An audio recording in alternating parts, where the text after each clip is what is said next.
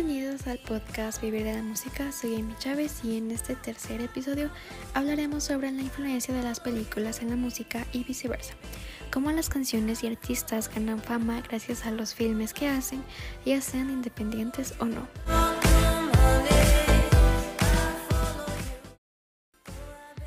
Comencemos hablando sobre la película La vida de Adele. Este filme francés que fue prohibido en algunos países por sus escenas bastante explícitas. Les daré un pequeño resumen de esta película. Básicamente se trata de una joven que se enamora de otra, pero al estar juntas pasan un montón de cosas que llegarán a su fin al descubrir que Adele la engañó con un hombre. La película dura alrededor de dos horas y un poco más y ha ganado algunos premios locales y no se encuentra en ninguna plataforma verificada como Netflix, Amazon Prime, HBO Go, entre otros. La canción I Follow Rivers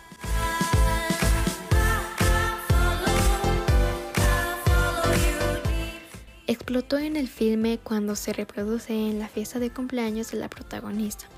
Al principio no se dio mucha importancia, pero luego se empezó a usar esta canción en marchas de la comunidad LGBT, ya que las personas emparejaban este sencillo con la pareja de chicas de la película. A pesar de que la canción salió en el 2010, no fue hasta 2014 que se hizo bastante famosa, sobre todo en Francia y en junio, que es mes del orgullo. La artista de la canción que es Likely, mostró su profundo apoyo hacia la comunidad, pero no ha sacado temas que sean tan famosos como I Follow Rivers.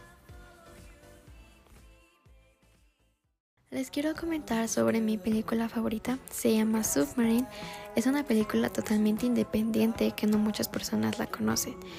Tiene un reparto simple, una temática sencilla y no es nada del otro mundo, pero lo que hizo que viera la película fue el soundtrack de la misma, ya que fue compuesto por Alex Turner. Tal vez no muchas personas la conozcan, pero actualmente forma parte de la banda Arctic Monkeys y compuso seis canciones para la película, todas lentas con letras sencillas que hablan del amor juvenil y todas las cosas que uno puede sentir. Este EP salió en el 2011, pero no tuvo mucho éxito, ya que pertenecía a un filme independiente que solo llegó a pocos cines de Irlanda, donde se grabó todo. Puede que la película no haya tenido mucho éxito, pero luego de que Alex cantara estas reconocidas canciones, las personas empezaron a conocerlo más y pronto a toda la banda que ahora es muy reconocida en muchos países.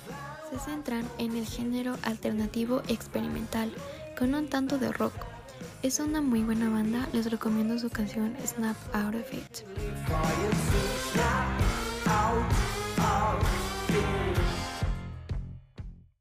No cabe duda que esta película influyó bastante en la carrera de Alex Turner y su música en general con la banda. Gracias a Submarine fue que Alex pudo lanzarse un poco más a la fama. Hablando de fama, conversemos sobre Michael Cera. Este reconocido actor que se especializa en películas coming of age, muy cómicas y que les atrae más a los adolescentes, participó en el filme Juno, hizo el papel de un novio de una chica embarazada con una historia particular pero muy tierna. Cuando se estrenó la película en 2007, salió la canción de Michael con Elliot Page llamada Anyone Else But You.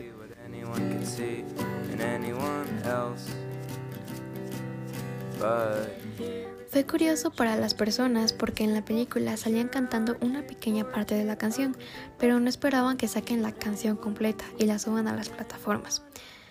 Luego, en una entrevista con Jimmy Fallon, Michael admitió que era un gran fan de la música en general. Es por eso que había sacado este sencillo junto con Elliot, solo por diversión. Pero en 2014 Michael saca su propio álbum, compuesto únicamente por él, sin colaboraciones ni compañías musicales que lo apoyen. Al ser un actor reconocido, las personas se sorprendieron de que además de actuar, cante, y es así. Su álbum está lleno de canciones alternativas con letras sencillas y temas cotidianos. Sin duda, la película Juno influyó bastantísimo en la carrera musical de este actor. Esto mismo sucedió con varios actores de la película Sing Street. Esta es una película independiente que se estrenó en pocos cines de Dublín y luego se subió a HBO Go. Un resumen pequeño. Se trata de un chico que quiere enamorar a una joven y para esto crea una banda completa y empieza a crear canciones solo para ella. Luego de algunos problemas, al fin podrán tener su final feliz. Pero lo curioso de la película es que no fue un filme con un soundtrack de otras personas, como suele ser. A diferencia de las demás películas, estos chicos que no pasaban de los 20 años en el filme hicieron su propio álbum con canciones compuestas y cantadas por ellos. Los derechos pertenecen netamente al filme, más no a los artistas.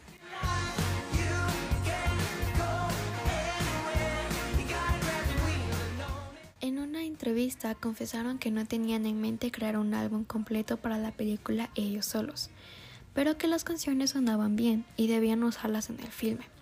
Es más, de esta manera se ahorraban el costo de un artista ajeno a la película.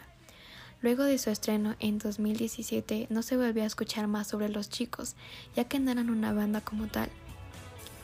Pero un personaje principal hizo su propia banda años después del lanzamiento de la película, llamada Milk con sus amigos, pero ahora ya de manera seria, lanzando álbumes y sencillos. En una entrevista, este artista, Mark McKenna, dijo que la música hecha para la película Sing Street le había inspirado para crear su propia música, y así nació su banda Milk. También dijo que se basaban un poco en las canciones y ritmo de la banda de 1975, y ahora la banda tiene bastante éxito y hace pocos meses dio una gira por Canadá.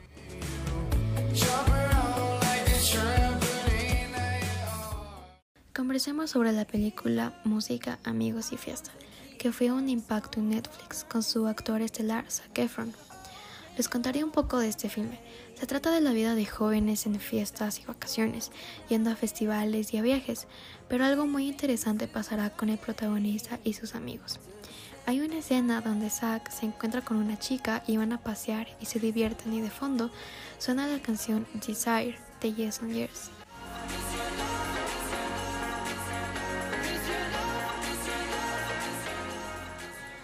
Luego de que la película haya sido lanzada, la canción fue una bomba y empezó a sonar bastante, sobre todo en festivales y en raves de Estados Unidos, ya que la gente asociaba a la banda con la vida de los jóvenes en la película. Empezaron a escucharlos más, sobre todo su álbum Communion en su edición deluxe, donde aparecían más canciones muy movidas con letras relacionadas con fiestas y juventud. De este gran álbum les recomiendo la canción King.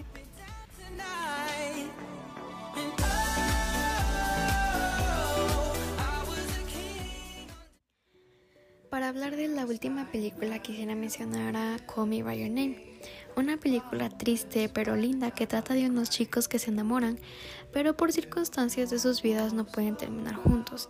El soundtrack fue muy lindo y hasta ganó premios locales. Fue escrito por Sir Jan Stevens en 2017. Debido a que las canciones pertenecen a banda sonora, no tienen un nombre como tal el álbum. Si lo quieren buscar, tienen que hacerlo por el nombre de la película. Todas estas canciones son lentas, un tanto largas, con temas variados, pero en general son muy lindas. Luego de algunos años se hizo un tanto popular en TikTok. Varias personas empezaron a comprar los discos, cassettes, ver los videos en YouTube y muchas cosas más.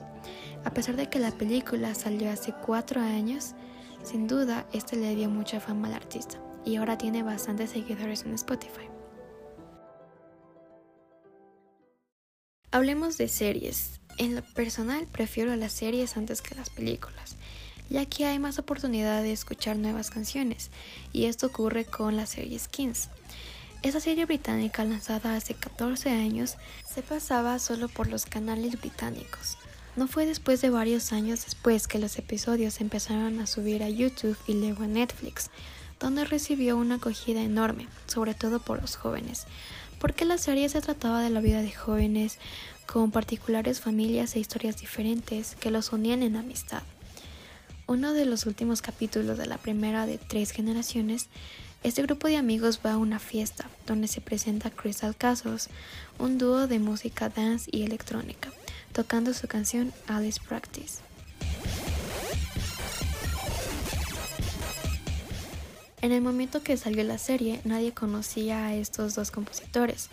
No le dieron importancia a que se hayan presentado en una serie. Luego de que se subiera a YouTube, las personas empezaban a escuchar más sobre este dúo y ganó muchísima fama.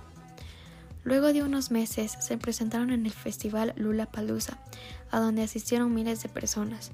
Años después se volvieron a presentar ahí mismo y ganaron un premio al mejor performance. Casi la mayoría de personas los conocían solo por la serie Skins, ganaron mucha fama luego de ese pequeño concierto y luego empezaron a sacar más proyectos, sencillos, álbumes, EPs, entre otros. Lamentablemente el dúo se separó y ahora hace música independientemente, pero muy parecida. Crystal Castles no desapareció ahí, sino que el chico que componía los sonidos hizo un nuevo dúo con una chica diferente.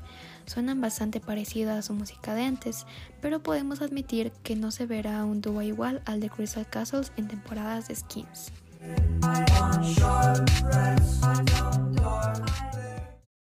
Ahora conversemos sobre la famosísima serie de Euphoria, que solo se la encuentra en HBO Go.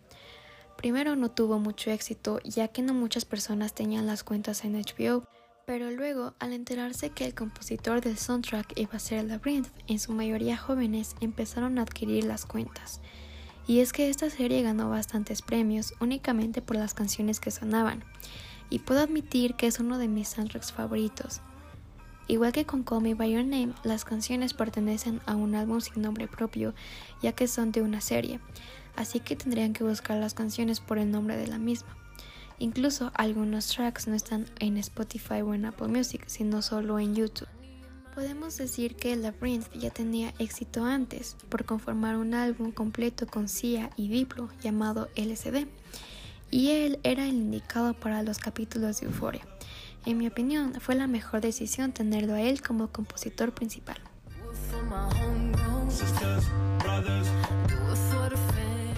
Como mensaje de este episodio podemos recalcar que las películas y series son una gran manera de conocer música y a nuevos artistas.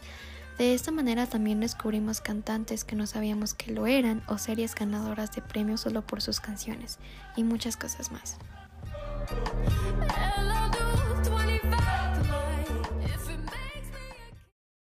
Recapitulando lo que hemos hablado en este capítulo, podemos decir que las canciones forman una parte muy importante de las películas.